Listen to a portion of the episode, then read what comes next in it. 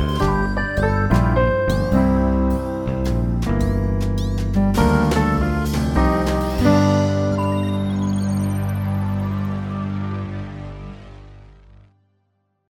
Bienvenidos a Vida entre Bits, un podcast donde tenemos conversaciones sobre diseño, historia, tecnología, anécdotas y demás cosas que rodean a nuestros videojuegos favoritos. Yo soy Antonio Uribe, mejor conocido como Fire, y del otro lado del internet tenemos a mi estimado compañero de micrófonos y el que se encarga de que todo esto se escuche lo mejor posible, Artemio Urbina. ¿Cómo estás, Artemio? Muy bien, mi estimado Fire, qué gusto estar aquí con ustedes y, contigo nuevamente, y qué mejor que Hoy tenemos un, gran amigo y un gran invitado que ya tiene muchos años este, dedicándose a, esto. Él comienza en Atomics en 2009 ¿no? como periodista especializado y hace intervenciones en, Atomics Live. Se une al grupo, ya quizá él nos contará un poco más de, esto. Después se dedicó a organizar múltiples eventos y, y marcas ¿no? con Mariachi Games desde el 2011 y donde uno de sus proyectos, no el único, porque se dedicó a, coordinar lanzamientos de productos y contenidos, siempre este, integrando eh, gran parte de, la industria y viendo cómo ser ese pegamento, ¿no? Uniendo a la gente. Y esta parte que mencionaba, pues fue B-Concert, de una serie de conciertos donde trajo grandes personalidades a México. También seguramente nos platicará un poquito de esto en un momento, no quiero quitarle el gusto de mencionarlo él de la fecha a, este momento pues, se dedica a promocionar, a introducir productos, a tener este, programas, entrevistas, ¿no? Tiene Cinematotopo, tiene Time Pilots. Y bueno, pues Mariano Latapi, ¿cómo estás? Ay, Artemio, muy bien, ¿eh? muchas gracias por invitarme. Igual, Fire, un enorme abrazo y pues aquí estamos a sus órdenes. Este, que me encanta que elegimos uno de los juegos que para mí es clave en esto. Vaya, en, en, toda mi aventura, pero este, chido estar aquí con la banda de Vida entre Beats. Ah, qué cool. Y antes de que hablemos del juego que escogiste, este, por, por, el concepto de Vida entre Beats siempre le pedimos a nuestro invitado que nos cuente alguna anécdota de videojuegos o adyacente a para compartirla con la audiencia. Este, ¿Te gustaría compartirnos algo? Híjole, o sea, de, de, de, de hijo, ¿cuál, ¿cuál quieren? ¿De cuál les platico? eh, cuando Arte me dijo, oye, tenemos esta dinámica de, la anécdota, yo nada más pensé en una, que es muy corta, de hecho, pero en 2014 nosotros tuvimos el gusto de traer a, Michiru Yamane, por mm. supuesto, compositora muchas veces mencionada aquí, ¿no? Me imagino, o pronto muy mencionada, compositora de Castlevania y de muchos Castlevanias, pero la trajimos a México a hacer un set, ¿no? Eh, increíble, que de hecho este, llegó a armar eh, Brian Cubría, que también obviamente es muy, muy buen amigo de ustedes y obviamente muy buen amigo mío, ¿no? Todo un desmadre ahí de música, pero vino la señora eh, Yamane a México. Y la verdad es que, puta, le encanta el tequila. O sea, es de las cosas que nos impresionó mucho cuando la conocimos, ¿no? Eh, y en una de esas como noches de buena fiesta antes de, de, de los conciertos y demás, pues a la señora Yamane se le cae el celular al baño, caray. Entonces tuvimos que, pues ir a comprar un nuevo teléfono a, a Yamane San, que pues ahí en una fiestita, pues creo, que no sé si se mareó un poquito de más y se le cayó el teléfono y uy, eso sí fue una preocupación como de, ¡ay, Dios mío! Ahora vamos a tener que comprar un nuevo iPhone porque pues pasó este terrible accidente en lo que querían tomarse una selfie, ya sabes, ¿no? Pero pues sí, de anécdotas de esas tengo cuatro mil, ¿no? Pero esa en específico, este, le tengo mucho cariño porque sí fue un problemón, güey, así de, oye, adivina qué pasó, puta, no me digas que, que ese celular no va a funcionar, güey, es, es casi, casi, pues, obviamente su, su pedacito de, de tierra, ¿no? De, de ella estando en un país este, como México y ella siendo japonesa, ¿no? Pues perder como, como la manera de comunicarse, tuvimos que resolverlo al día siguiente y sí fue un madracito de, pues, ¿qué te gusta? No sé si 20 mil pesos que fue inesperado, pero creo que todos con una sonrisa por la, por la anécdota, ¿no? Eh, pues nos juntamos y, le compramos un nuevo teléfono, ¿no? Salió rayada, ¿no? Yamane, Yamane San, güey.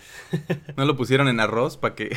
intentamos de todo, intentamos de todo en terrizas, pero creo que este, más allá de, de, la preocupación de si se había perdido o no el celular, pues eh, regresamos a los tequilas. Entonces yo creo que era ya más una preocupación del día siguiente. ¿no? Que en ese momento, en ese momento fue, fue hilarante, ¿no? O sea, nos reímos muchísimo de, de toda la situación, ¿no? Pero así hay cuatro mil anécdotas de, estar haciendo estos festivales. Combinación de diversión con estrés. Sí, sí, sí, que es el mejor deporte, Artemio, te lo recomiendo, güey. No, no, creo que estoy bien. Digo, ¿puedes, ¿puedes, darnos una lista de la gente que, que trajiste?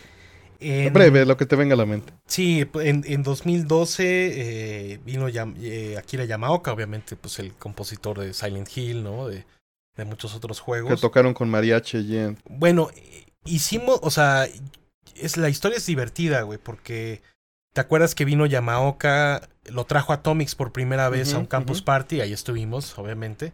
Y al año, al año, al año siguiente, Campus Party lo trajo eh, por separado. Entonces ahí fue cuando, pues yo conocí a Yamaoka porque en la primera visita, pues la neta como que pues, no, o sea, lo, lo trajo Atomics, pero lo estábamos cuidando los editores, básicamente, ¿no? Entonces, para cuando regresó fue como de, oye, ¿tú conoces a Yamaoka? Sí, sí, sí. Y fue como sensacional y ahí fue cuando le hice una promesa.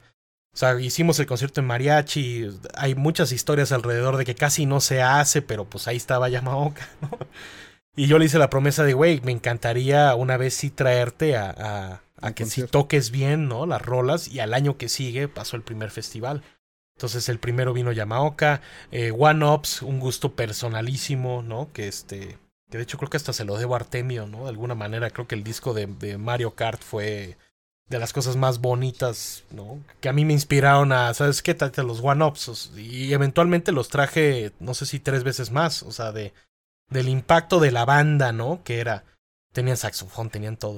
eh, vino Bayon, que también estaba, era, era compositor de Pixel Junk, era como medio director creativo de, de Q Games, ¿no? con Dylan Cuthbert y demás. Disaster Peace, que venía de hacer Fez, ¿no? Eh, este juego indie que fue la revolución. Este, y ese fue 2012, y, ahí hicimos Guadalajara y hicimos eh, Ciudad de México. Para el segundo eh, fue una locura, nos aventamos un, un concierto indie, de pura música indie de videojuegos. Un terrible error, porque si de por sí la música de videojuegos era de nicho, haz de cuenta que dijimos, ah, güey, ahí te va el nicho del nicho, ¿no? Pero hasta el día de hoy es de las experiencias más chingonas que creo que me ha tocado como tanto producir y estar presente. Ahí estaba, este, obviamente regresó Rich, o sea, Disaster Peace para hacer un set completito de puro Fez. Eh, C418 que había hecho el soundtrack de Minecraft eh, eh, Jake Kaufman Beard, que nos deleitó, pues, haz de cuenta, con dos años, dos años antes de que saliera Shovel Knight. Ahí estábamos escuchando las primeras rolas de Shovel Knight. Eh, y Jim Guthrie, ¿no? Que era compositor de Sword and Sorcery, Indie Game The Movie, ¿no? Por supuesto. eh, ahí, eh, cuando hicimos la primera en Atomics, o sea, nos cargamos como de ese, de esa como energía de de los juegos como independientes y eso me inspiró a hacer ese festival que pues nos fue terrible, pero lo pueden disfrutar completamente gratis en YouTube, ¿no? Y los invito a, a ver esa aventura. Y al año que sigue eh, nos aventamos Monterrey, eh, que fue inesperado, pero estuvo interesante. Y ahí sí nos volvimos locos, ahí sí vino Yamaoka otra vez, vino Yamane por primera vez. Eh, Power Glove que habían hecho el soundtrack de, de este DLC de Far Cry, eh, Blood Dragon, que estaba perrísimo, eh, y varios otros compositores, siempre obviamente con, con invitados eh, nacionales, ¿no? O sea, era importantísimo como que la música de aquí también, pues que también se intentara, ¿no? Entonces por ahí también estaba Brian más involucrado, ¿no? Y eventualmente 2015 cuando trajimos a Yoko Shimomura, obviamente compositora de Street Fighter y, y, Kingdom Hearts y las 10.000 cosas más bonitas que tiene Square, ¿no? O sea, eh, y eso estuvo bastante interesante. Por ahí también eh, trajimos a Manami Matsumai, la compositora de Mega Man, o sea, sí nos... Sí estuvo interesante como como esos cuatro años en el que... una gran aventura que te aventaste. no, pero una cosa de locos, yo creo que realmente le pegamos hasta el último, ¿no? O sea, le pegamos realmente hasta el último y, y, siempre ha sido mi deseo como volver a, aventarme ese, ese, ese problemón, ¿no?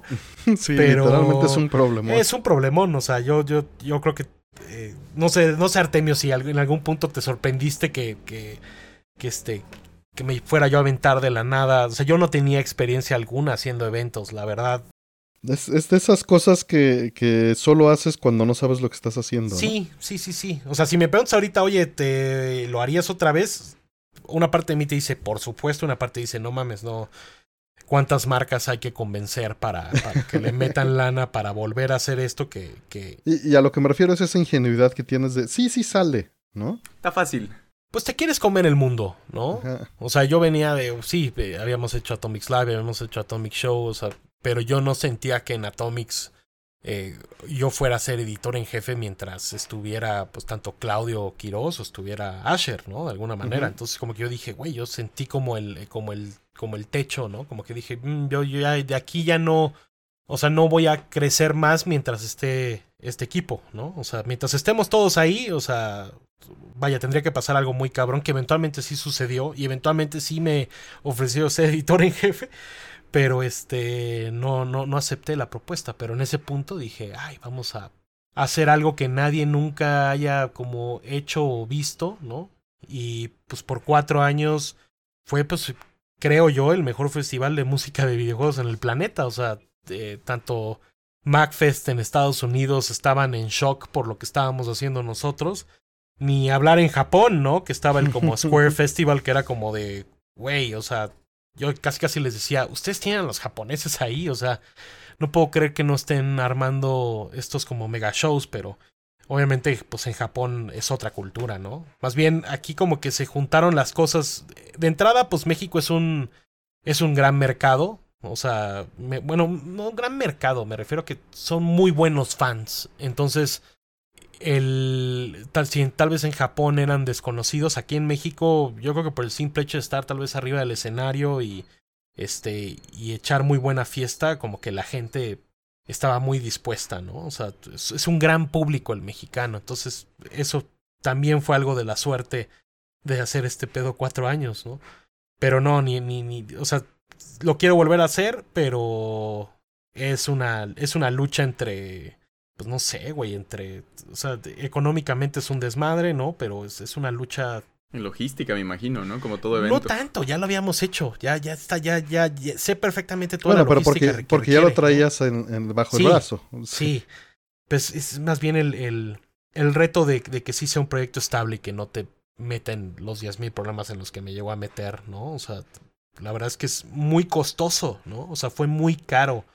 Pues es que hay muchos costos este, ocultos. Escondidos, ¿no? Sí. El diablo está en los detalles, como dicen, y pues ellos, ellos cobran, ellos cobran un fee y ese es el principio, ¿no? De, o sea, todavía ni, ni han pisado el suelo mexicano y eh, está cobrando el fee, hay que mandar el vuelo, hay que ver dónde se hospedan, ¿no? O sea, los, los, no, es que haya los venues, ¿no? Me, me llegó a tocar venues que, que 24 horas antes los habían clausurado, entonces tuve, así que te gusta de, ah, me enteré a las 10 de la mañana que al día siguiente no íbamos a tener el venue y por ahí de las 2 de la mañana ya, ya, ya había resuelto el, el, siguiente venue, eso anunciárselo a la gente, eh, poner a disposición camiones del venue original para que los llevaran al venue nuevo, o sea, fueron esas cosas que se hicieron en el, en el calor de la batalla y, y, y pues, güey, estuvo, estuvo intenso, o sea, pero creo que no conozco a nadie que, que haya ido y haya dicho, ay, güey, la pasé mal, yo creo que al contrario, creo que mientras más pasa el tiempo, más, más cariño y más reconocimiento recibo por, por esos cuatro años específicos, ¿no? Y toda la experiencia que hicimos ahí, la verdad es que pues estaba, estaba medio solo, o sea, pues, le puedes preguntar a Artemio, o sea, creo que en ningún momento me acerqué, oye Artemio, no, eh, échame la mano, no tengo idea, o sea, nos aventamos un poco como que te hubiera podido ayudar. Sí, sí, sí. O sea, era como, pues sí, me hubieras dicho exactamente eso, así de, pues man, estás en este desmadre, ¿no? Y, y, y listo. O sea, yo me, yo me recuerdo que lo, lo habré llegado a tuitear, ¿no? Como de, güey, esto está súper difícil. Y, y, las palabras de Artemio me ayudaron mucho, ¿no? Como de, pues, man, ya estás en este. O sea, ya es por decisión tuya si sigues haciendo esto. Y, y pues sí, sí fue, sí continuó siendo mi decisión. Debí haber parado en el primero, pero pero la verdad es que la, la energía, la energía de esos días, o sea, la energía de esos días era, era justificación en ese punto tal vez para seguir haciéndolo, ¿no? yo creo que le dio muchos este, recuerdos y muchas grandes experiencias a mucha gente. Pogo nos contó una anécdota que era adyacente, ¿no?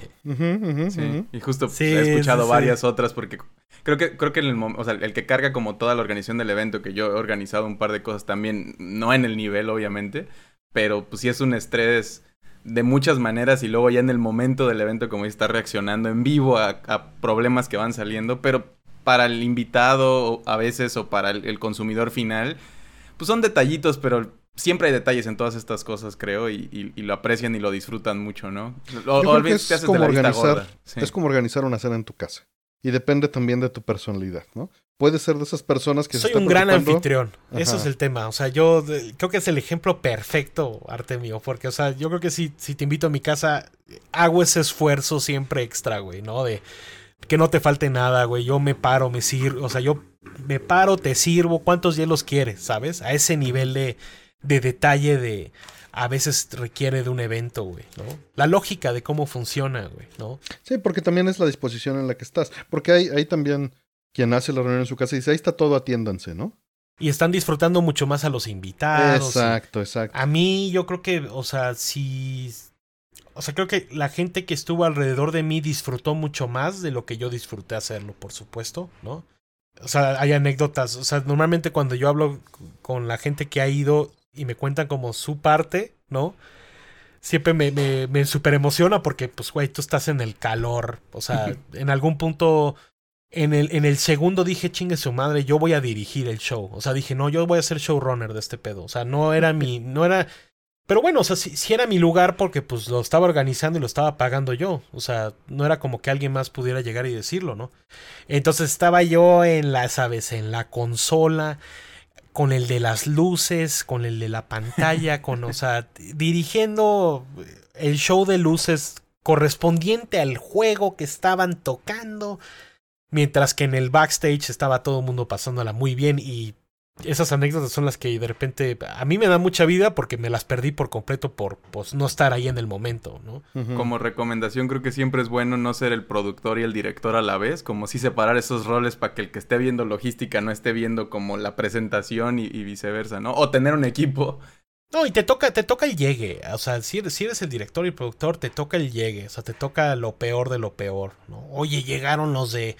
Los de, no sé, la SACAM, la de derechos de autor, de no sé qué, y tú así de, güey. Estás, aquí están los compositores. O sea, si ubicas que me vienes a bajar lana. le- o sea, me- te tengo que pagar un porcentaje de la taquilla para que tú le des derechos de autor a Nintendo. O sea, ¿sabes? Como que no estaba en la estructura, era como a veces unos te tocan esos incendios, esos como money graphs de, de banda que, que, pues nada más llega y obviamente si fuera un concierto normal aplicaría. Pero en este caso era como de, güey, yo tengo el permiso de Capcom para hacer esto de Street Fighter, güey. O sea, tú no, o sea, yo estoy arreglado con Capcom. O sea, lo que tú vienes aquí, y además aquí está la compositora, además. O sea, te tendría que dar la lana y tendrías que dársela a la señora que está aquí, güey, ¿no? Entonces muchas veces, pues sí, o sea, por, por el tipo de concierto, por el tipo de licencia, por, por la estructura que estábamos haciendo, nos tocaba romper, pues estos paradigmas, ¿no? De, de, licen- de venues, de, de un friego de cosas, güey, de permisos, o sea, nos llegó, nos llegamos a sentar con, con Manzanero, imagínate, güey, para permisos de, de Megaman, y tú así de, señor Manzanero, no mame, ¿no? O sea, ¿cómo, cómo, cómo, cómo yo le voy a dar dinero a usted, ¿no? Y al final, eh, siempre nos acababa, o sea, era, nos acaban regresando el dinero. O sea, sí cumplíamos y todo, pero nos acaban, porque no había manera de, Pues ellos tenían que indagar, ¿no? Al final Sí, de no había cuentas la no- era algo chueco. No había la estructura, tendría que haber tal vez un third party este entre, entre los gobiernos, me imagino, para esa clase, ¿no? Y nosotros obviamente siempre buscando no meternos en esos problemas, ¿no? O sea, siempre intentando resolver, ¿no? O sea, un año una lección, al año no la quiero no quiero volver a tener ese error, pues nos fuimos encontrando con todos estos como Pavimentando. pues sí, pavimentando el camino para esta clase de, de espectáculos, ¿no? No tenía ni idea qué estábamos haciendo, por supuesto. ¿no? Nada más decían, güey, ¿qué pedo con estos güeyes? ¿no? Y hasta el día de hoy es, es ridículo, pero pues sí, güey. Yo, yo me quedo con que, con que la gente que haya estado ahí la haya pasado muy bien, ¿no? O sea, estas cosas no pasan tan seguido, ¿no? Y en ese punto El otro día lo hablaba con Lorenzo, que obviamente también fue invitado de ustedes, este compañero y amigo. Eh, hablábamos con Lorenzo de, de, este, de 2010 a 2015, la cantidad de, de invitados internacionales que vinieron a México. Yo había aportado la mitad y la otra mitad la habrá aportado Lorenzo, ¿no? O sea, de, ah, vino Ono, vino Jarada, vino... ¿Qué, qué puta? Llegó a estar los directores de Silent Hill, este, se me va el nombre, güey. El, el director de Mega Man, o sea, no sé si en esos como cinco años habrán venido 25 japoneses, bueno, Kojima, por supuesto, high profile, güey, ¿no? Ujú. Que hoy en día, pues, lo vemos mucho más difícil, o sea, no está ni la... No, y, pero es que había también representación de Konami en México, ¿no? Sí, Cosa que pues, no tenía precedente y no tuvo este secuela, ¿no? Ya estábamos armando el Little Tokyo acá en, en México. Bueno, decían que hasta un depa para Yamaoka, ¿no? Ya en la condesa. sí. Ya que paguen predial, sí. Sí, sí, sí, era un, era, un, era un gran chiste, pero en ese punto, ni, ni con Konami aquí, ¿eh? O sea, no estaba, no, no, no era normal hacer conciertos de esto, güey. No, no, no, no estaba, no estaba implicando eso. Lo que estaba diciendo es, era una época en la que todo coincidió de alguna manera, interés, eh, mercado, ¿no? El tipo de, todavía Japón era relevante a un nivel muy superior a lo que es ahora Occidente en, en cuanto a desarrollo de juegos. Y estaba, era un público completamente desatendido que estaba sediento de tener eventos, ¿no? Porque no habían sucedido. Y habíamos crecido muchos con estos pues, personajes, este, licencias, etcétera, franquicias. Y ya teníamos poder adquisitivo, este, y no estaba nadie así como desatendiendo esas necesidades, tal vez. Sí, sí, Llegaron una a coincidencia cubrirla, de ¿no? varias cosas, ¿no? Llegaron a cubrir las necesidades. Los Tiempos de vacas gordas. Sí, los antecedentes eran pues que Reggie había venido a México o que los minibosses habían tocado en una fiesta de Atomics, o sea, no había tanto No era una fiesta, no era una fiesta. Bueno, bueno.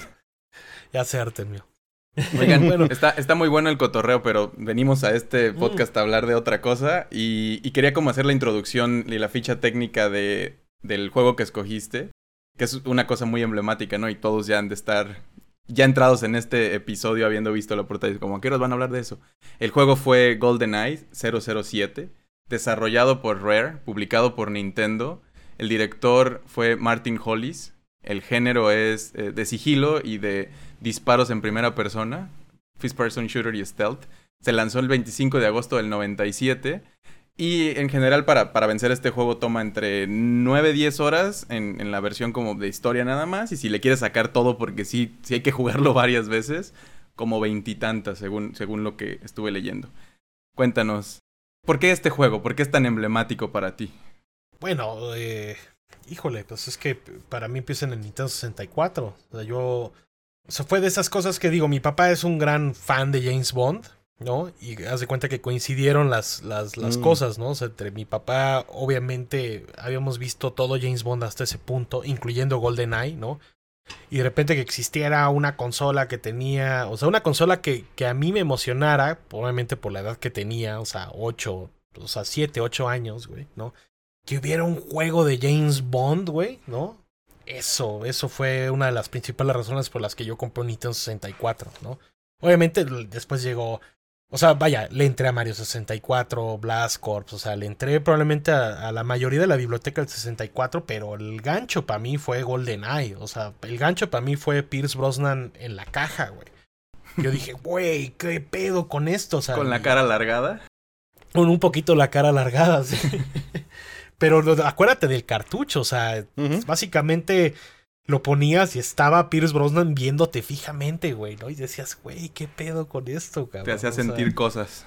Además, en una de las, de las mejores películas, o me imagino que para el momento, pues GoldenEye era como, güey, ¿no? La película de James Bond, ¿no? Porque habían, relanza- habían relanzado al personaje, ¿no? Y el cine era, era un evento mucho más grande de lo que es hoy en día. No estoy implicando que lo de Marvel no tenga la relevancia o el alcance, pero era todavía más mainstream en el sentido de que todos lo consumíamos, ¿no? Sí, era un no evento había- internacional, ¿no? El Sí, no había lanzamiento de una tantas película cosas, de ¿no? Bond, ¿no?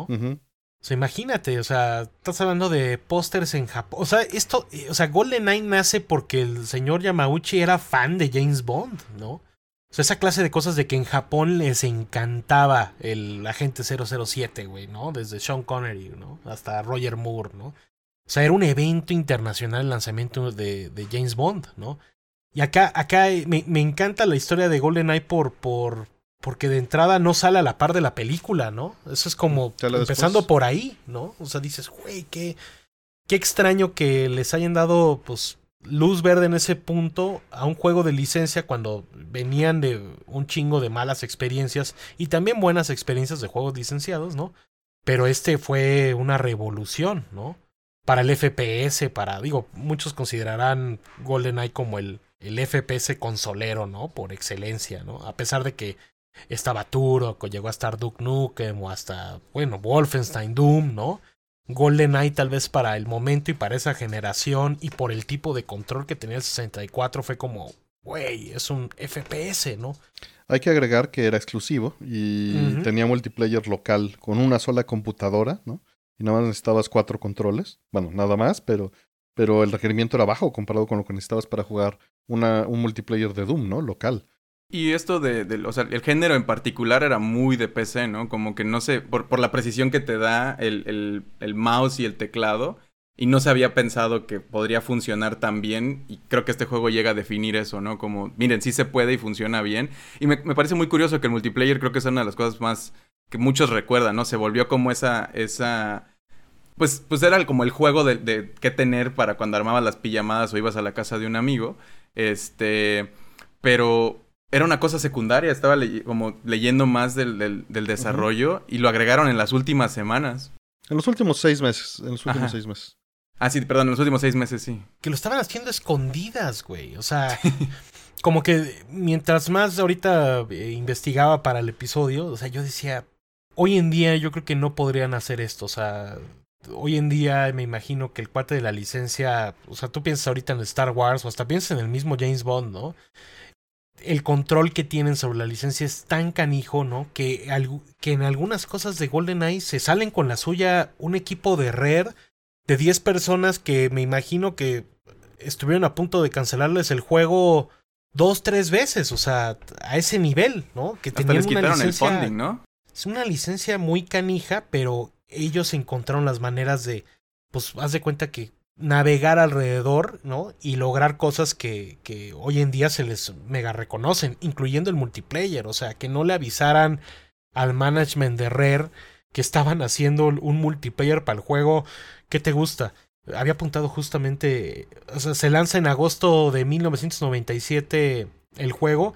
Estos cuates estaban hablando en abril del 97 en esto, o sea, que el feature más grande del juego haya, se haya hecho a escondidas en la última etapa de desarrollo, que obviamente eso conlleva errores, eh, tanto en, por ejemplo en el crouch, ¿no? en el agachado del juego, o sea, el reciclaje de algunas cosas de la campaña, ¿no? Eh, es una locura, güey, que, que, que lo hayan hecho de esta manera, güey. No, y también que sean dos programadores, ¿no? Donde el, principal eh, venía de hacer Killer Instinct y Hollis, ¿no? Y después Ellis entrara a hacer esto y lo encerraran con el código fuente y él hiciera el multiplayer en seis meses, ¿no? Y nada más se pusieron a hacerlo. Y incluso habían metido a todos los demás bonds porque creían que tenían acceso libre a la licencia y los tuvieron que quitar, ¿no? Todavía están ahí algunos este, escondidos que pueden liberarse con, games, con, con GameShark, pero los tuvieron que quitar del release, pues. A mí me parece muy curioso que, considerando que esto como era una cosa secundaria y escondida, ¿no? El multiplayer, se volviera como, como la definitivo del juego. Y, y, décadas después, en el apogeo del género, las campañas dejarían de ser lo importante y el multiplayer se volvió como lo que vende ese tipo de juegos, ¿no? Como es prácticamente tienes, sí, una campaña ahí de un par de horas o algo, pero la mayoría de, hablando más de Halo y estos juegos ya en la cúspide del género, vendiendo, o sea, como todo mundo llegando y ni pelando la campaña por entrarle a los disparos con los amigos. Se me hace como muy curioso este toda esta cosa. Además, un poquito hablando también de la historia del género porque me, me, me clavé ahí.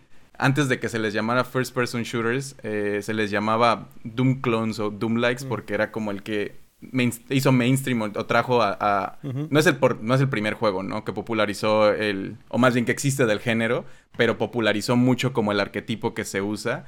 Porque creo que el que acreditan es más bien Wolfenstein 3D. este, de acuerdo.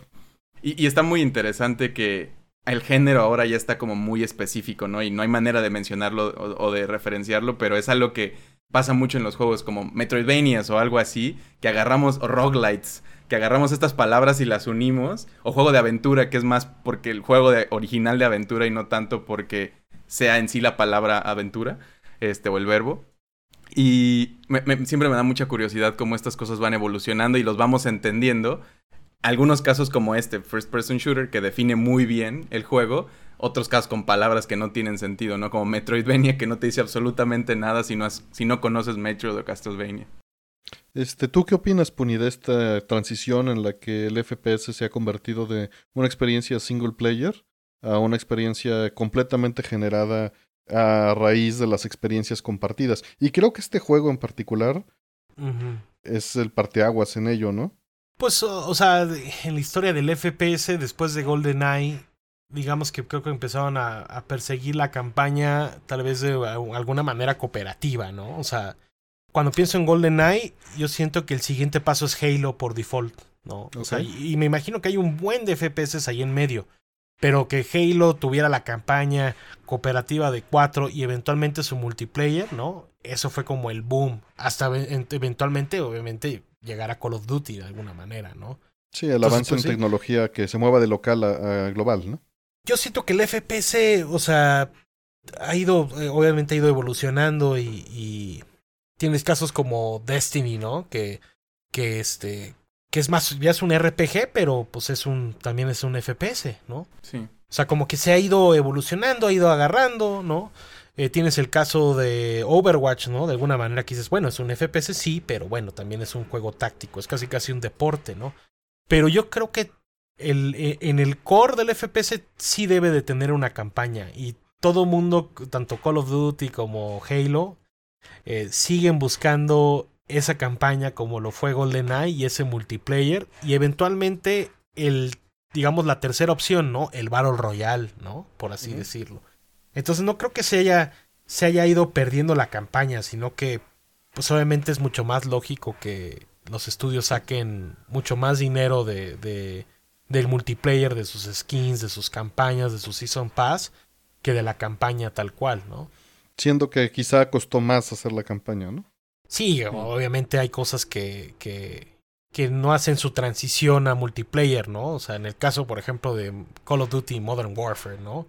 Pues la campaña es una cosa y eh, de repente el multiplayer, el multiplayer puede ser otra, ¿no? pequeños cambios, ¿no? O sea, eso nos, nos, nos llegó a pasar a lo largo de estos años, eh, también Medal of Honor, ¿no? Que de repente un equipo hacía la campaña y el multiplayer lo hacía otro equipo. Entonces, no conectaban, no se comunicaban entre las dos. Había, había hasta cambios de botones, güey, ¿no? Wow. Y también del lado del jugador, ¿no? Seguro había jugadores que en su vida tocaron la campaña. Sí, que esa es la lástima, ¿no? Porque yo creo que la campaña del FPS es el blockbuster de los videojuegos, ¿no? O sea, es como, güey, este, ya te echaste la campaña de Black Ops, sí, güey, ¿no? Y, y dura nada, o sea, dura, ¿qué te gusta? Siete, diez horas a comparación de tu experiencia en Battle Royale o en el multiplayer, ¿no? O sea, obviamente le metes más horas al multiplayer que a la campaña, ¿no? Y, justo leyendo de, de, esta información del género, era eh, se considera, la estadística dice que es el género más viable comercialmente del siglo XXI. Y en el 2016 el 27% de ventas totales del mercado eran de este tipo de género. Como que justo ahí es donde entró en esta cúspide de es como dices, no la campaña, a, diferencia de otros juegos que no son 100 horas de campaña, sino nomás son 10, pero te dan esas 100 horas en estas otras partes y se vuelve como muy viable, muy multiplayer. El Internet ya agarra esta fuerza y lo mantiene como muy estable y como que todo eso se conlleva que se vuelva como algo muy... que se mantiene, ¿no? Y viendo antes de GoldenEye, pues no había. Digo, el internet no era lo que es. Los controles, de hecho, que creo si yo tuviera una queja del juego volteando para atrás, porque digo, gráficamente y todo eso, pues obviamente es muy del momento. Pero el control es el que sí se siente, creo. Es difícil por, por, por la evolución que tuvo después de, las, de los dos sticks, ¿no? Que, que en el 64 sí está complicado. Pero en el 64 puedes jugar a dos controles, que seguro Puni dominaba esa técnica. A veces, a veces. No, yo recuerdo muy bien, o sea, el, control del 64 y la precisión de la PP7, güey. O sea, yo creo que no, no había nada allá fuera así. O sea, la, la PP7 se comparaba en algún punto como en el Scout Rifle, ¿no? De Halo, güey, por así decirlo. O sea, de repente hay armas que dices, güey, es que el juego está hecho solamente y exclusivamente para esta arma, ¿no? Entonces tenías este caso de la arma más icónica, es una de las mejores armas del juego, ¿no? Y se acomodaba muy bien a este... Pues, ¿cómo, de, ¿cómo describir el control de 64 para quien nunca lo ha visto, no? O sea, decías, pues es que es un... Es como una telera. Es una telera, sí, pero es como, pues es que es un gatillo, o sea, tiene un gatillo, tiene Como el Z espacial, abajo. ¿no? Como alien, así. Ajá, tiene el Z abajo y tienes este análogo arriba, ¿no? Pero lo agarras y luego De tu tres mano... maneras distintas o cuatro. Ajá, tu mano derecha, sí, o sea, donde en una agarrabas este como, digamos, este como joystick, ¿no? Por así decirlo, y la otra es la que utilizabas para los demás botones, ¿no? Entonces sí era raro, güey, sí era bastante raro, digo, un juego así, güey, ¿no? Solo Cronenberg ha podido hacer controles así de extraños. en- ¿Es en de, los controles más extraños, Artemio, tú dirías, güey? ¿El de 64? De los extraños funcionales, ¿no? Porque hay extraños horribles que, que, este que no logran nada, ¿no? Te estoy viendo este eh, CDI. ¿Cuál era? Había uno que tenía una, una como de volumen, como un... Sí, como una perilla de volumen. En, en, en un tipo de Atari, creo. Eh, Bueno, estaba, eran los de Arkanoid, ¿no? Los, los paddles de Atari 2600, supongo. Y tienes en ese mismo sentido los de Intellivision que usabas un disco y nueve botones eh, centrales numéricos, bueno, como 15, y cuatro botones a los lados, que hoy en día a mucha gente le cuesta mucho trabajo. Pero, pero el de 64 en particular, pues tienes esta, esta función de cámara que después evolucionó, como dijeron, en, en otro control análogo. Sí. Pero pues son los C-buttons, ¿no? Los C-stick. Y tienes el, el pad digital, el trigger en medio, este control este, analógico que puedes usar con la mano izquierda o con la derecha, dependiendo de qué juego estés jugando. Sí, como que lo puedes agarrar. Es, es el control que no te falta un brazo para jugarlo completo. Pues digo, los juegos eh, eh, eliminaban una de estas tres partes, ¿no? Normalmente. E- Era raro que un juego te hiciera brincar entre esquemas de control. Sí, sí. Sí, pero que, que este mismo control te dejara jugar, no sé, Mario 64 y GoldenEye, o sea, como que sí lo empujaron un poquito al límite de lo que tal vez lógicamente podía ser el control, ¿no? O sea, digo, la, la- la- incluir este tema de la cámara, ¿no? O sea, esto obviamente fue llevando hasta eventualmente los análogos, como bien decían, ¿no? O sea, hoy en día es impensable, ¿no? Pero que en ese punto pues que con un análogo casi casi estuviera haciendo la mayoría de las cosas, pues era canijo, ¿no? Controlar la cámara, ¿no? Que si te acuerdas veníamos de cámaras fijas y luego la cámara que si si volaba o no volaba. Era una etapa de exploración, porque, digo, lo hemos mencionado varias veces, pero Sega eh, innovó con meter 3D en el arcade, pero nunca se pensó para tenerlo en la consola. Esa tecnología eventualmente terminó comprando la Nintendo porque Sega de Japón se peleó porque sería el Saturno y desechar la tecnología. Y, y Nintendo compra la tecnología desechada por Sega y la convierte en el Nintendo 64 y busca la manera de aplicar un control a una tendencia de mercado que estaban haciendo, que su competencia Sega no había capitalizado y que Sony trató de, de sacar, ¿no? Sí, Iba a decir que la inspiración, de hecho, leí que era Virtua Cop, ¿no? Que es de Sega. Sí, Virtua Sí. Cop es una gran inspiración de, de GoldenEye en muchos sentidos. Sí, pero es más, es este juego de disparos, sí, pero sobre rieles, ¿no? Que, que, pues la cámara está controlada porque va, va moviéndose en estos rieles. El movimiento y la cámara, las dos cosas. Sí, como, seguro lo, lo han pensado como en, ay, ¿cómo se llama? House of the Dead o este que había como en, en, en las, en los espacios de maquinitas de México, luego tenían es con pistolas, que es ese tipo de juego, ¿no? Pues en es que rieles. originalmente era un on-rail. De hecho, hay footage de, del Nintendo Space World de mil- 1995 de GoldenEye on Rails, güey. Este, y todo mundo, o sea, la reacción del público fue, güey, ¿qué pedo con ese FPS, no? De, Bueno, sí, ese juego de pistolas. este, ¿no? ese juego de pistolas. o sea, y estos cuates todavía ni conocían, eh, o sea, realmente no, no tenían el Nintendo 64 en las manos, o sea, no, no estaban, no estaba, o sea, el Nintendo 64 sale en el 96, ¿no? O sea, digamos que estaban, ¿para qué esta- estaban desarrollando originalmente para otro hardware? Una Onyx. ¿no? Estaban desarrollando una Ujú. Onyx, que también era la línea de, de desarrollo que tenía Sega. Y este. Y las, las cosas que toma de Virtua Fighter, digo de Virtua Fighter, de Virtua Cop, son en particular el que si matas a inocentes, pues, pues te hallas un, una, ¿no? Un castigo, efectivamente, que está en las animaciones de reacción, ¿no? Que era algo que, que mencionabas a nuestro amigo Oscar, nos encantaba ver cómo, pues le pegabas en la mano y tiraba la pistola, ¿no? Sí. Le pegabas en las piernas, y esto lo heredó muy bien GoldenEye en un ambiente libre. Se liberó de este ambiente Rails, ¿no? De ir sobre las vías. y, te dejaba aplicar este mismo, este, estos mismos factores, que es un pequeño paréntesis, pero es curioso, le quitaron eh, la sangre cuando les disparas y les pegas. Salen chispas, como si sale en el resto del escenario. Eh, y esto fue porque nunca dieron con la manera. Hay, en, la parte de atrás de la caja, si se fijan, todavía vienen fotos con el splatter de sangre cuando les disparas. Pero en el juego eso no sucede. Solo lo puedes aplicar este, con algunos códigos o viendo las versiones anteriores.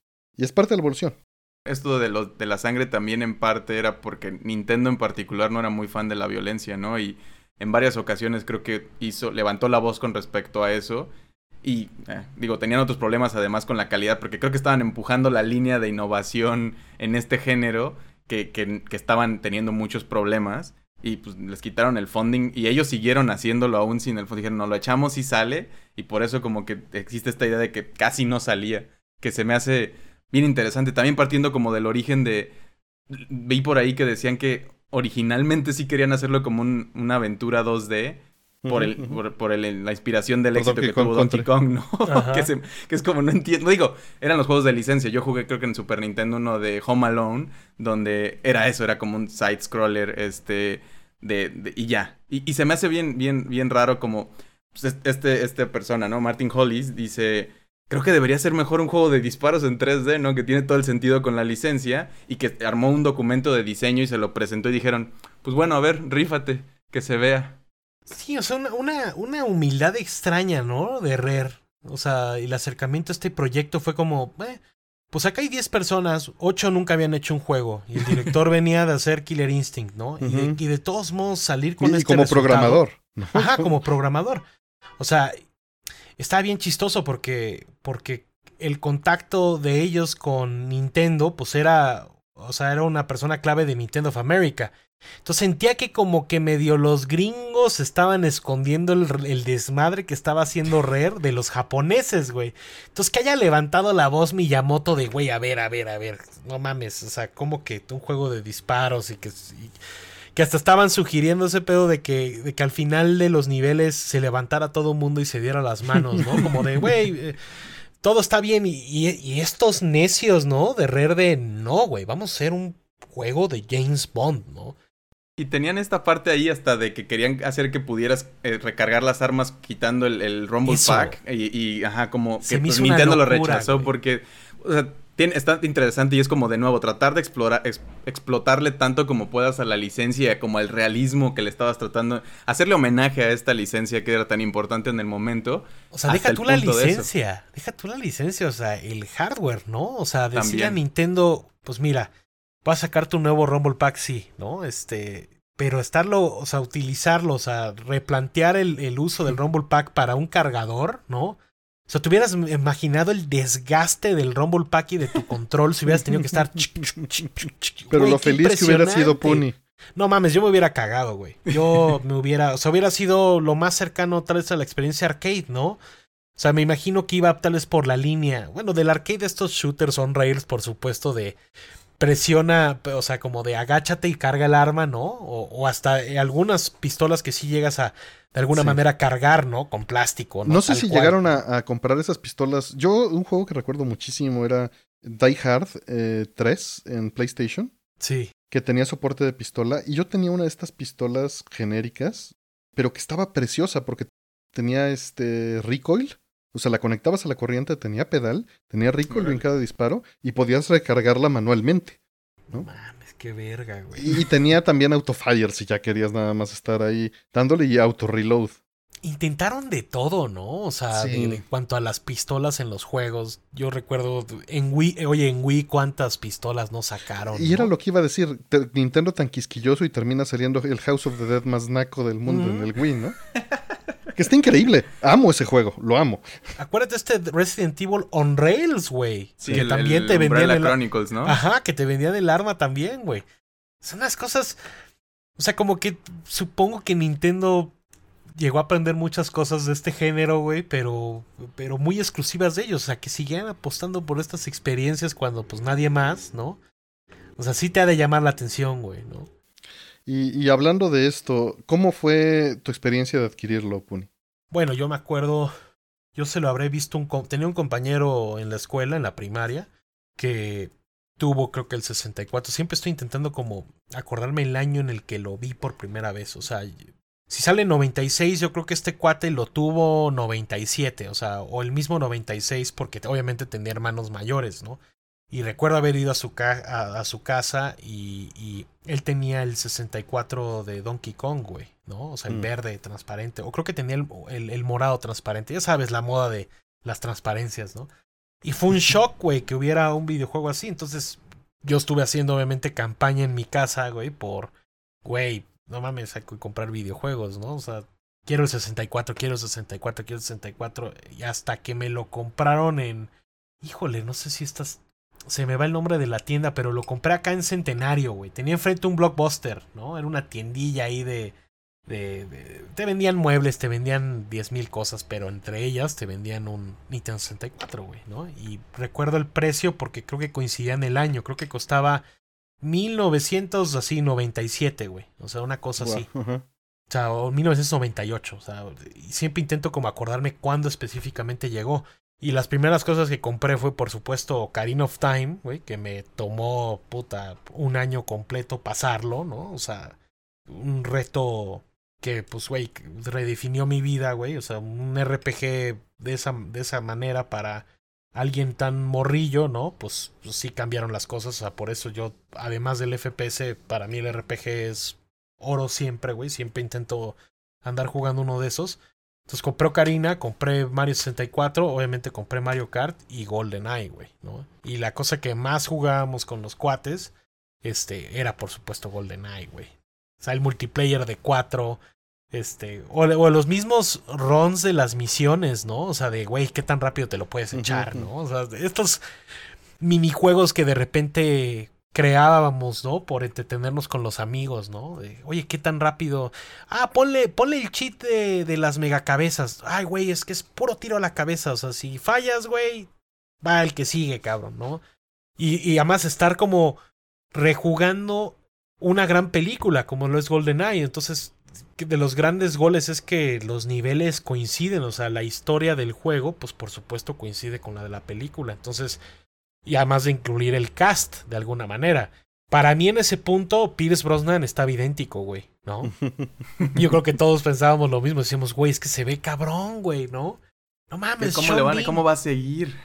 Sean Bean sí parece, güey. No mames, hasta tienen al, tienen hasta el ruso, güey, ¿no? así, habían conseguido la licencia completa, o sea, estaban todos los personajes de la película y, y era impresionante, güey. O sea, parecía Pierce Brosnan para mí, ¿no? O sea, es una cosa de locos. La última misión me encanta. ¿Estás implicando que ya no se parece? Estoy, o sea, no, no se parece en lo absoluto.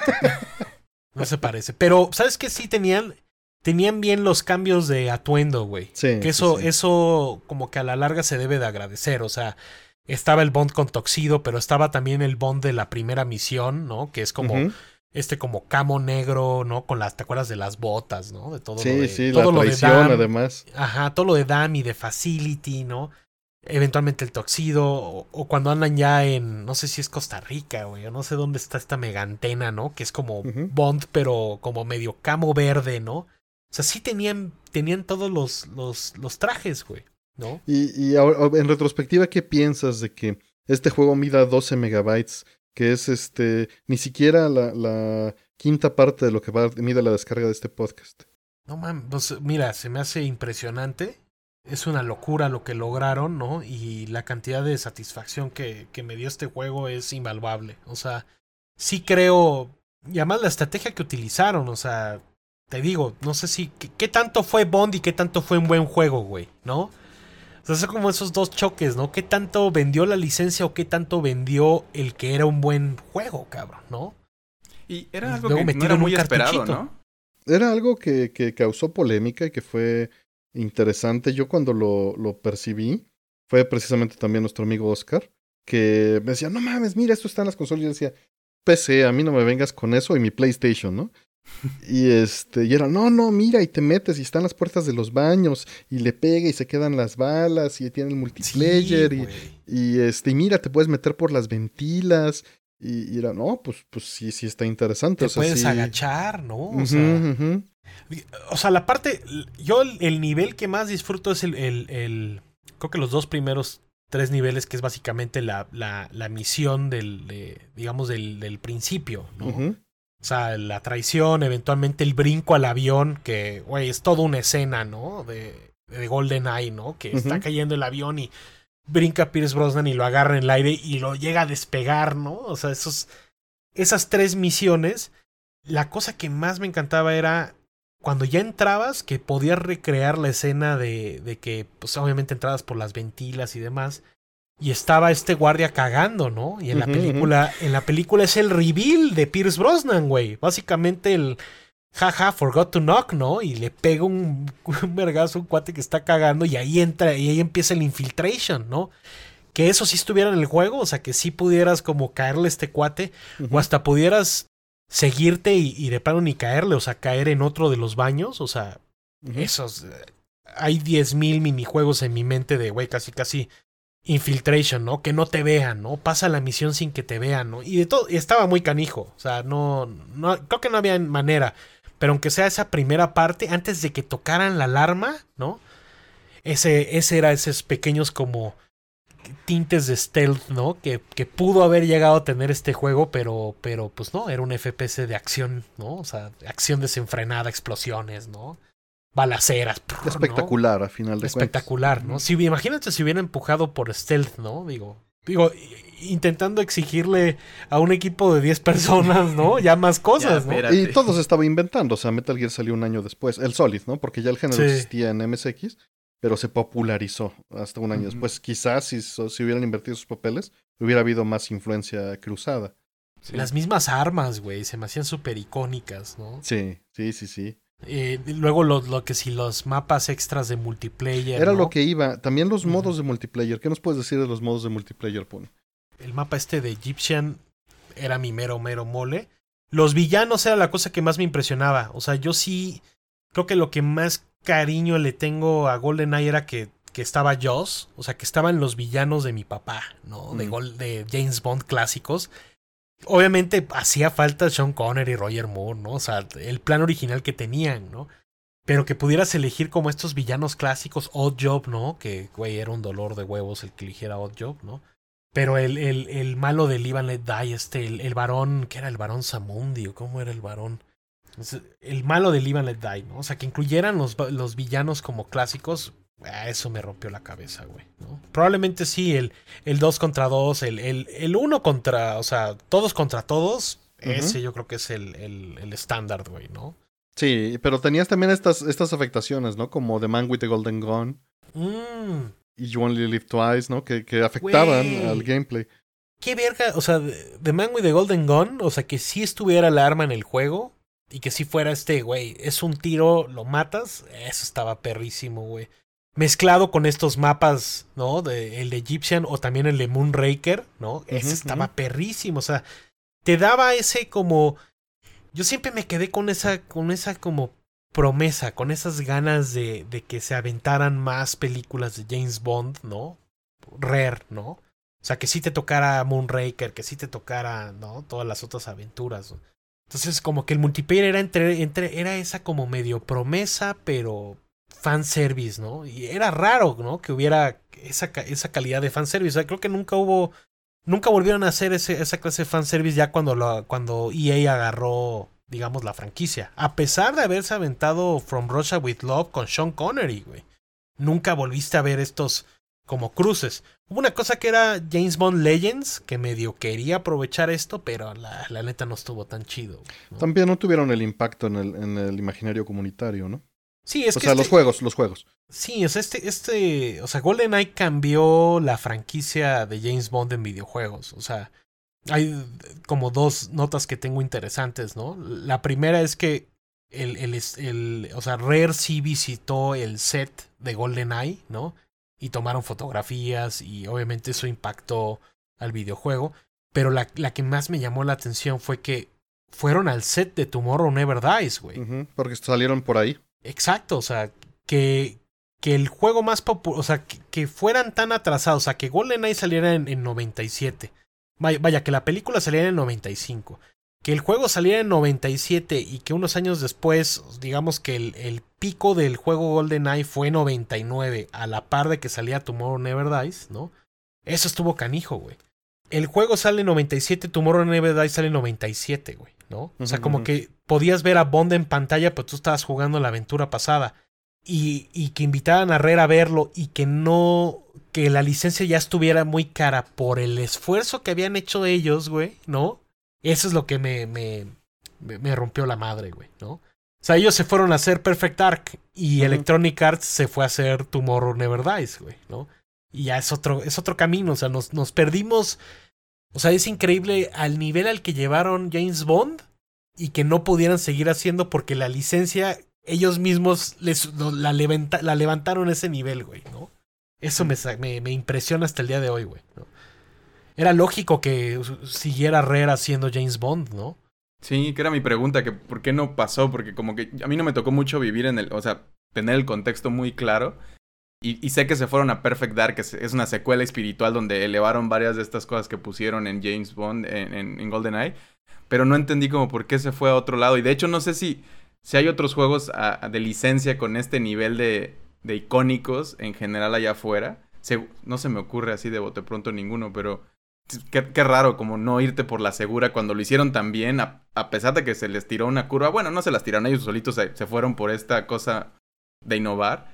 Pero ¿para qué quitárselo y dárselo a alguien más? Se me hace raro. Sí, yo, yo creo que ni MGM esperaba que pues, algo que costó, no sé, si 10 millones, Do, no, 2 millones, 2 millones, millones acabara vendiendo casi 400 millones, o sea, de repente le encontraron un valor.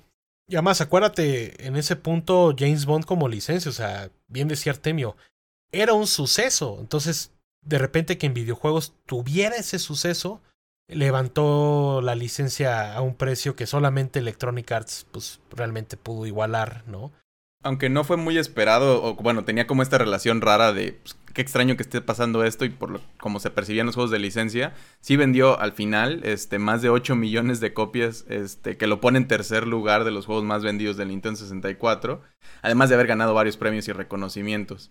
Eh, y pues para todos es algo que ya está en la historia de los videojuegos, ¿no? De, de, de varias maneras. Sí, considerarlo el mejor juego de James Bond es canijo, porque pues tú ves la lista y dices, Tomorrow Never Dies de Electronic Arts estuvo meh, estuvo medio meh. El multiplayer estaba medio interesante.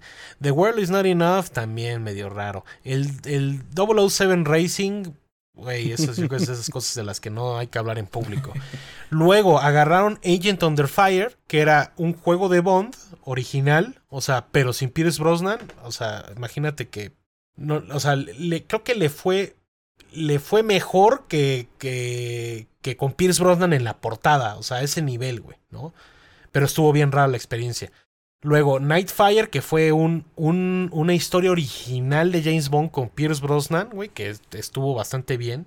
Y eventualmente hay 10.000 cosas que intentaron replicar GoldenEye, o sea, sacaron un, un, un, un money graph terrible que fue GoldenEye Rogue Agent, ¿no?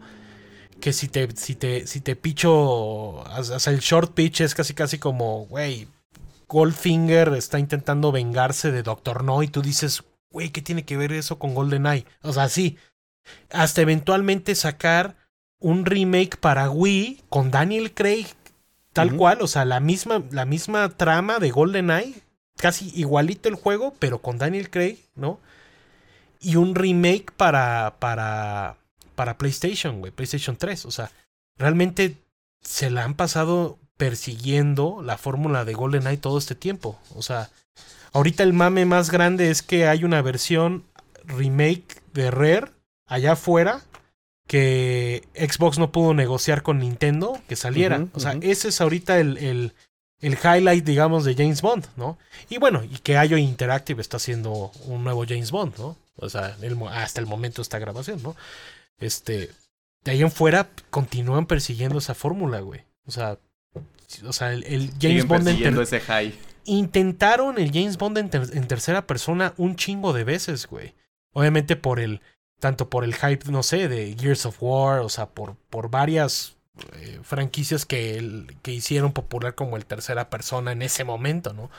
Pero continúan esa búsqueda de rehacer GoldenEye. O sea, a ese nivel de, de icónico para la franquicia es, güey. Sí. Continúan persiguiéndolo, güey, ¿no? Otros detalles que también me gustaría eh, preguntarte. Eh, ¿Qué opinas del modo este para jugarlo como si estuviera dibujado a lápiz? Eh, bueno, el, el, Line Mode. ¿Lo, ¿Lo has probado? No, no, no, güey. ¿Qué tal está? No, pues se ve, se ve todo como si fuera este. Pues blanco y negro y nada más se ven los, los bordes. Yo de las, te digo, de las cosas que más recuerdo era el, el estos como cheat codes que tenían. Uh -huh, eso, eso iba. Este Ajá. era uno de esos cheat codes que no se quedó. En el juego puedes activar, pero no está en el menú eh, por defecto, ¿no? De cheat codes. Ah, carajo, o sea, es un segundo nivel de cheat codes. Voy a tener que regresar al 64 para ver esos segundos nivel de. O sea, porque yo me había quedado con el que si estaba el modo paintball, que si estaba este el modo este de las cabezones, o sea, sí, sí, están todas estas cosas que pasó, es un fanservice muy interesante, pero hay otros que no sé qué, no, o sea, están en el juego, pero no quedaron en el menú y se tienen que meter con movimientos de, de, este, de control o con códigos de GameShark, ¿no? Te digo, o sea, me impresiona que, que pues ahí le cayó a Rare un jueguito de licencia y hayan hecho muchísimo, güey, ¿no? Te o sea, aprovecharon. Que, que hayan amado tanto el juego que pues que te habla de la pasión. Te ¿Sí? habla de la pasión de la, de la gente, ¿no? En particular de estos este, programadores. Y incluso que le metieron un emulador de ZX Spectrum, ¿no? De ZX Spectrum que, que a la mera hora desactivaron antes del release, pero está ahí adentro. Y le iban a meter 10 ROMs y, una, y un BIOS este, propietario, ¿no? O sea, lo bien escrito. Y corre y se puede activar hoy en día. Si parchas la ROM, puedes activarlo porque está ahí adentro. Creo que también es un poquito la idea esta de que Rare digo, tenía varios éxitos ya, ¿no? Pero, pero que estaban, se sentía como este, me, me, hace sentir muy como que eran un indie que estaba todavía demostrándose enfrente de los otros muy grandes. Pues como un indie, como trabajando en la Nintendo non-stop, ¿no? Uh -huh, pero, pero como que sentía que tenía que, a, a, Nintendo Senpai tenía que demostrarle que sí podían todavía, aunque ya tenían ese, ese lugar ganado por otras cosas, constantemente estándose probando, ¿no? No estar como durmiéndose en sus laureles ni nada como era esa época donde estaban tratando de aventar cosas. Me parece como bien, bien interesante. A la par estaban haciendo Blast Corps, güey. A la par estaban haciendo Blast Corps. ¿Te acuerdas de este juego? Igual creo que era como top, no era top down view, pero era una cámara medio rara. Era como un Transformers, güey. Es un juego raro, medio de rare. No sé si te acuerdas, Artemio. Yo siempre hablo de Blast Corps porque, pues, güey, me acuerdo de, de que te podías subir a, a los diferentes como robots que eran coches y yo, yo tengo que confesar que, que, al Nintendo 64 le entré principalmente multiplayer y en, en, reuniones. Yo tuve mi Nintendo 64 hasta que salió Majora's Mask, sí. que fue unos años después. Que justo lo encontré en una de estas tiendas, en un Sanborns, ya así de que encontrabas todo. Llévatelo por mil varos, ¿no? Por favor. Sí, sí, sí, sí, sí. Y este, con el Majora's Mask amarrado, ¿no? Y un Conker Bad Fur Day. Y el hasta Conker, ese momento. güey. Sí. ¿Te acuerdas cuando salió el Conker? Uy, Nintendo sentía que era eh, lo Transgresivo. Más, sí, lo más edgy de lo edgy, ¿no? O sea. Sí, y, y justamente eh, fue hasta ese momento que yo le entré personalmente con mi propio aparato, ¿no? Uh -huh. eh, digo, siempre, siempre hemos bromeado de ello y siempre te digo que nada más hay 10 juegos. Sí, ya sé, ya sé. Tal vez son como 15, lo entiendo, lo entiendo perfectamente. Este, pero no, Blast Corps, precisamente por eso no lo conocí. Pero mis amigos que sí eran mega fans de Super Nintendo que brincaron a Nintendo 64, pues era donde jugaba precisamente multiplayer Star Fox, ¿no? Este jugaba sí. eh, Mario Kart y jugaba GoldenEye, ¿no? Smash. Que no podían faltar. El Smash, eso fue una revolución, güey. Los Pokémon Stadiums también, el momento de. El momento para mí de Pokémon de morro fue impresionante, güey. Con Pokémon Stadium y poder de llevar tus Pokémones de, del Game el Boy juego, hacia sí. el juego, güey, fue. Fue una revolución, güey. Yo sentía puta, güey, que estábamos avanzadísimos, güey, ¿no? Pokémon Snap. Hereda de, de este rieles, de first person shooters sí, en rieles, de Pokémon Snap es completamente eso. Sí, o sea, yo creo que podríamos pasar horas pasando, echándole flores a Pokémon Snap y, y, si lo pones otra vez dices, güey, no creo que esto esté tan chido como lo recordaba.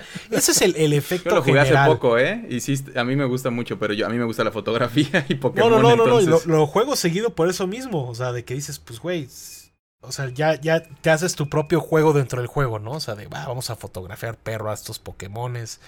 Pero es algo que dices cómo existe, ¿no? ¿Por qué?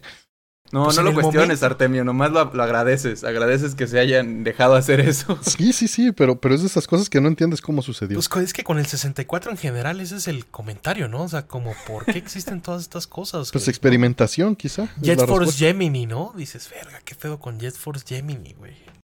Y ahorita que estábamos hablando de glitches y estos otros modos, también leí que en el código de, de GoldenEye hay un emulador del ZX Spectrum. Sí, es, es lo que, lo que mencioné en sí. ese momento, que venían las 10 ROMs. Ajá. originalmente y con un parche lo puedes rehabilitar. Sí, que, que, que, que loco. O sea, no, no tienes acceso directamente desde el juego, ¿no? Pero aún ahí está y.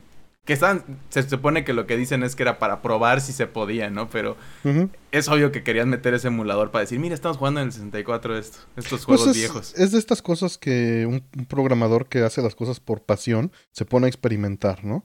Eh, de la misma manera en la que eh, tenían un emulador de Sonic, ¿no? Que corría en, en, en Nintendo 64 a final de cuentas, internamente, ¿no? Y viceversa, tenían un emulador de Mario que corría en, en las consolas de, de Sega, pero eran estos, estas personas explorando, porque pues imagínate un chavo de, un genio, ¿no? De programador de 20, 25 años, en su tiempo libre, mira, programé un emulador, pues mételo ahí en la ROM y ya, ¿no? A ver si muy genio. Sí, hoy en día son las joyitas, ¿no? Por las cuales como que te- te enteras de que hay estas cosas y quieres luego luego ir a ver, ¿no? O sea, cuál era la visión original o cuáles eran los planes que, que tal vez Nintendo tal vez no los dejó o el mismo management de Rare no los no les No, pues ellos mismos dijeron, pues nos vamos a meter en un problema, ¿no? Porque era regalar 10 juegos de Spectrum ahí. Hay que mencionar que Rare nace eh, desarrollando juegos en Spectrum. Y pues nada más los iban a meter ahí y pues, digo, no era algo que se manejara, pero sí de por sí tenían broncas con licenciamiento, ¿no? De, de Sean Connery. Y luego meter 10 juegos ahí sin pasar por legal y sin pasar por Sí, marketing. no, no, no, no, no. O sea, yo, fíjate, de las cosas eh, que más deseo sí sentarme con el equipo de desarrollo de, de GoldenEye y platicar como qué son todas esas cosas que tal vez no entraron, pero más como del fandom de GoldenEye o de James Bond, ¿no?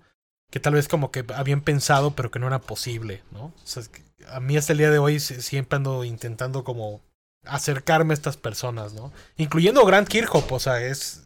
Era, Para mí era el justo sueño a lo que dorado. iba en este momento, iba a preguntarte de Grant Sí. Kirchhoff y de Sí. Grim Norgate. Te quería Sí. preguntar si no los habías tratado de contactar, dado el Sí. historial. Sí, totalmente sí, güey. Yo con Grant Kirchhoff llegué a hablar eh, múltiples veces. eh, era un. Es un 4 de la licencia terrible. Yo la cosa que más quería era hacer el concierto de GoldenEye, güey. Porque. Si se recordarán, el soundtrack de GoldenEye de, eh, de la película es, es extraño por la elección, ¿no? O sea, Eric Serra, pues. Digamos, este compositor francés. Llegando a como a incluir estos nuevos sonidos en un Bond noventero, ¿no? pues realmente fue una fórmula de fracasos. Es de los soundtracks que menos le gusta a la gente, güey, ¿no? Pero que Grant Kirchhoff agarrara lo que hizo Eric Serra y todavía lo arreglara, a veces se puede discutir si el soundtrack del juego es mejor que el de la película, güey. Y yo estoy del lado del, del, del juego, güey. Me encanta, güey, me encanta, güey. Me encanta el trabajo que hicieron, güey. Siempre he buscado a Grant Kirchhoff para hacer ese toquín, güey. Siempre. Y a David Wise también por, por Claro. consecuencia de también intentar hacer algo con Donkey No, y además Kong, son güey. compas, ¿no? A final de cuentas. Sí, compísimas, güey. Pero sí, sí he hablado con Grant Kirchhoff y siempre es ese 4. O sea, yo me lo, yo sueño con, con Grant Kirchhoff tocando la guitarra temas, ¿no? De, de GoldenEye, güey. Esas cosas que dices, güey, ojalá que algún día se pueda, ¿no? Pero todo es que si la licencia, que si tiene que ver Nintendo, que si tiene que ver MGM, que si tiene que ver ah, en este punto Xbox, que si tiene que ver Rare. Son de esas cosas que están bien difíciles de, organizar y darle la vuelta, ¿no? Para que sí sucedieran, güey, ¿no? Pero claro que sí, sí he hablado con estas personas. Me imagino, ¿eh? Me imagino. Si tuviera, en algún punto, o sea, si, si estuviéramos en otro universo, Artemio, sí hubiera existido un concierto de GoldenEye. Y hubieras dicho, te cae, cabrón, que era necesario. Pero para, Para mí, mí sí, es dices. increíble, güey. Sí, para mí es, o sea, yo te digo, recuerdo, recuerdo las rolas de, de Dam o de Facility, güey, ¿no? O sea, a veces me la paso escuchando tanto el soundtrack de la película como el del juego, intentando como ver dónde Grant Kirchhoff como que agarró y aprovechó y realmente como que puso más arriba el soundtrack, ¿no? Sí, hay, hay varias de esas cosas, güey. Qué, qué bonito. Igual que el Robin Villan de este, creo que hizo dos, tres rolas como para algunas escenas de elevador, ¿no? o sea, como que sea el, el digamos que el, el, el equipo de música de Rare, un equipo súper talentoso, ¿no? Este, sí hizo bastantes cosas chidas, güey, alrededor de estas licencias, güey. Sí, sin duda hicieron un, un, un gran, gran trabajo. Pues no sé, este, ¿tienes algún otro comentario? Eh, ¿Tema que quieras abordar? Híjole.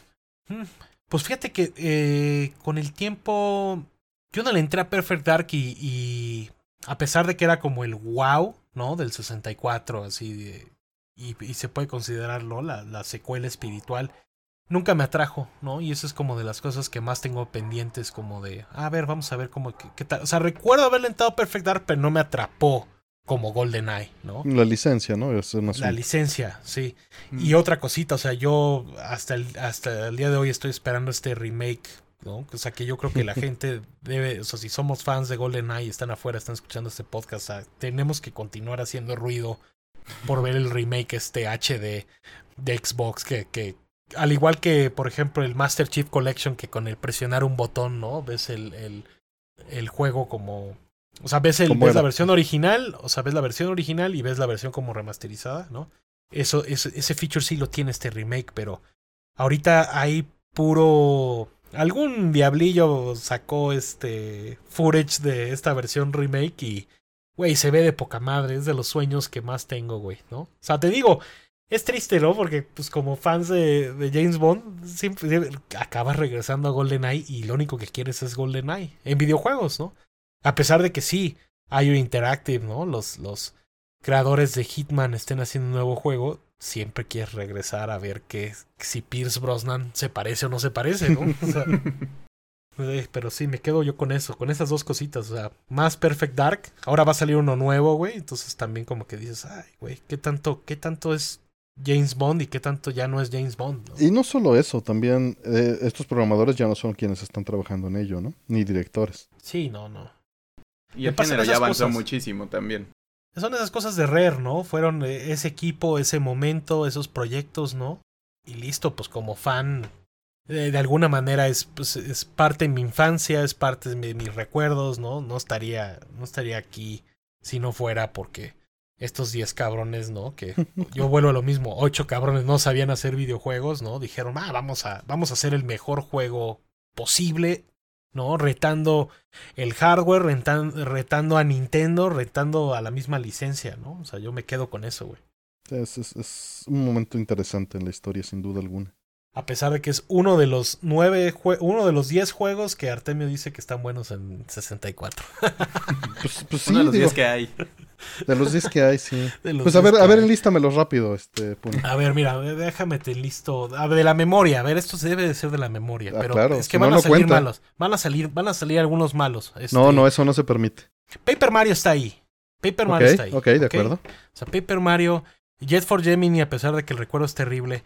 Eh, Doom 64, muy bueno. No, no, no, exclusivas, no me ventas aquí. Ay, puta madre. Bueno, vas, eh, Ocarina of Time, Mayoras Mask, Listo, güey. tres. Es, no, espérame, me quitaste. A ver, Cuatro.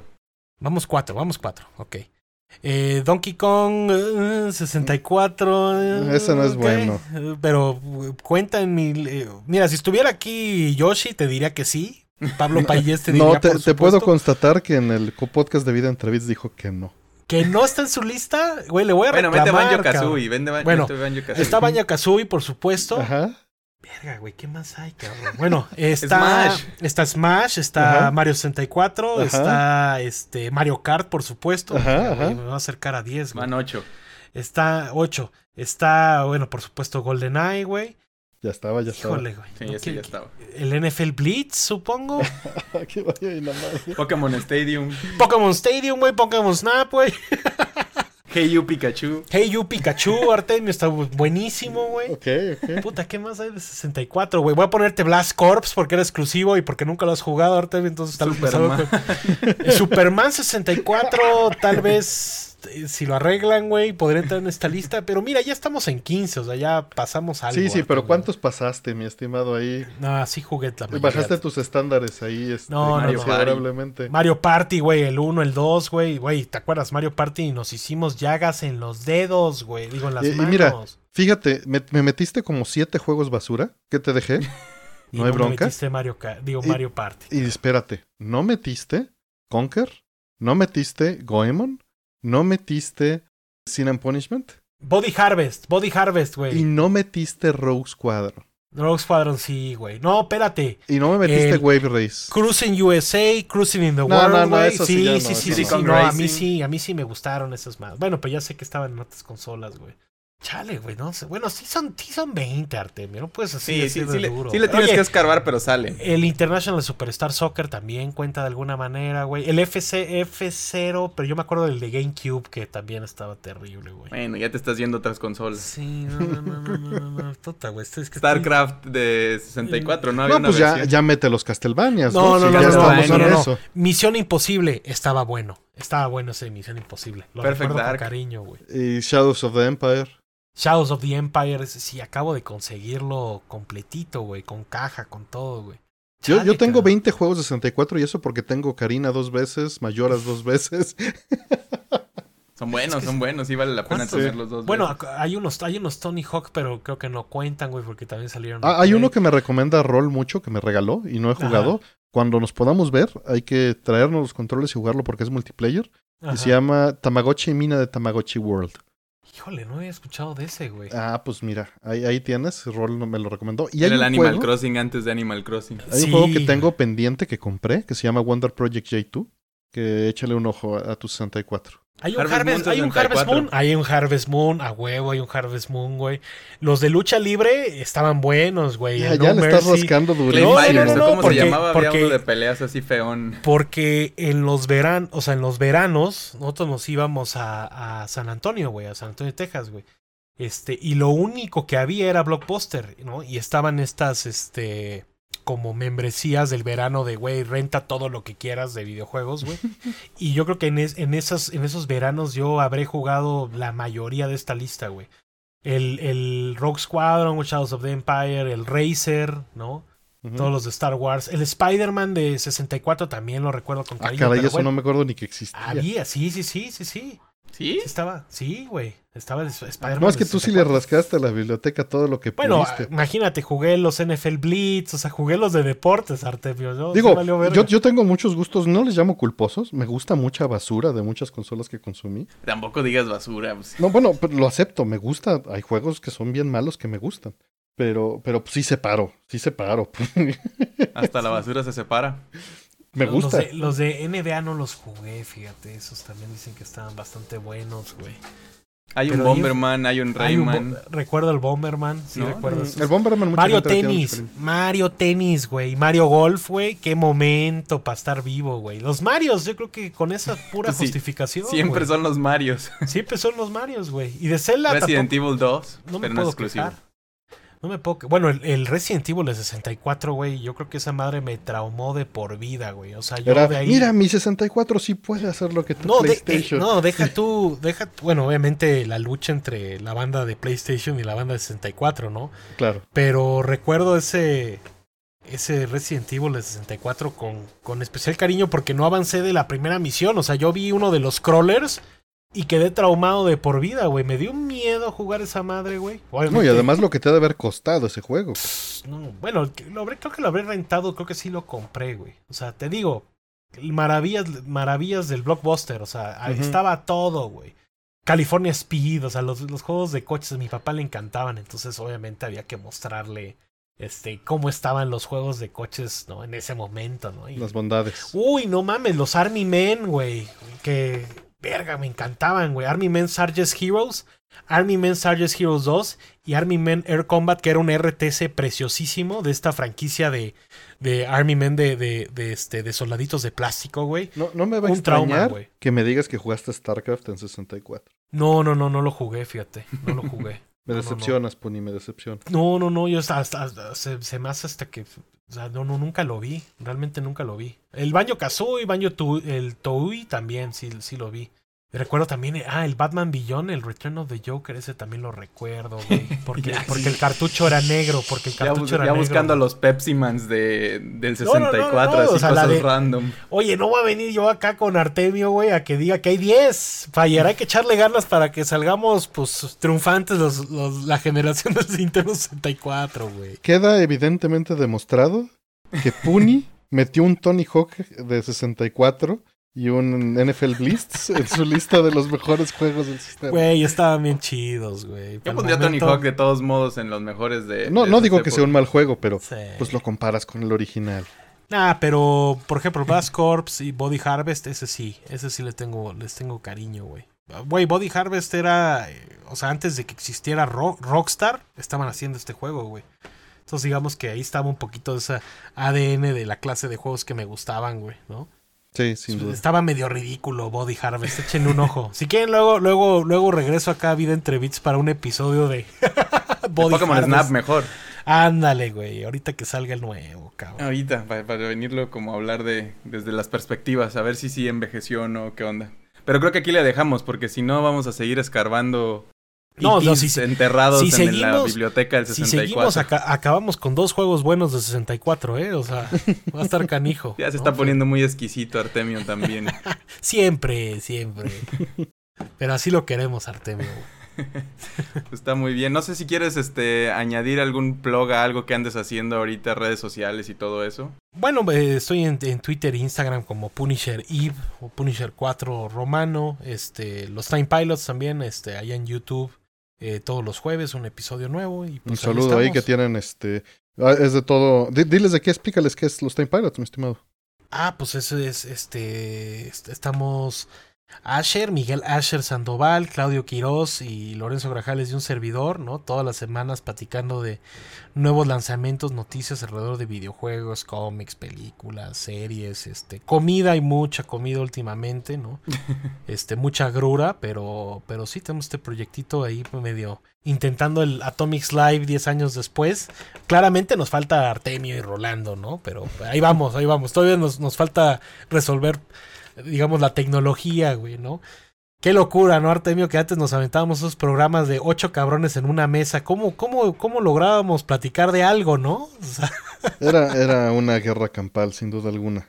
pero de los mejores momentos, la verdad es que Era muy ha divertido. sido, ha sido un, un placer, ¿no? Pues Sí, sin duda. andar por aquí, güey, y, y vaya a conocer gente tan interesante, ¿no? Continúa siendo uno de los grandes honores, ¿no? Pero pues sí, Muchas gracias, Puni. Y pues Sí, ahí, ya gracias. estaremos para, para otra cosa. Este, Fire, tus redes. Este, arroba FireDev en Twitter e Instagram. ¿Y tú, Artemio? Eh, Artemio en, en Twitter y en junkerhq.net encuentran todo el, el contenido que, que este, bueno, los proyectos, no contenido en los que trabajo. Muy bien. Y pues a todos los que llegaron hasta acá de la audiencia, esperamos que sean la mayoría. Este, no se les olvide que si están escuchando, en cualquier lugar que estén escuchando, si pueden dejar algún tipo de comentario, review, estrellitas, lo que sea que se use ahí, háganlo, este, para que le llegue a otra gente. Compártanlo también. Y pues muchas gracias por escucharnos. Gracias, gracias, Puni.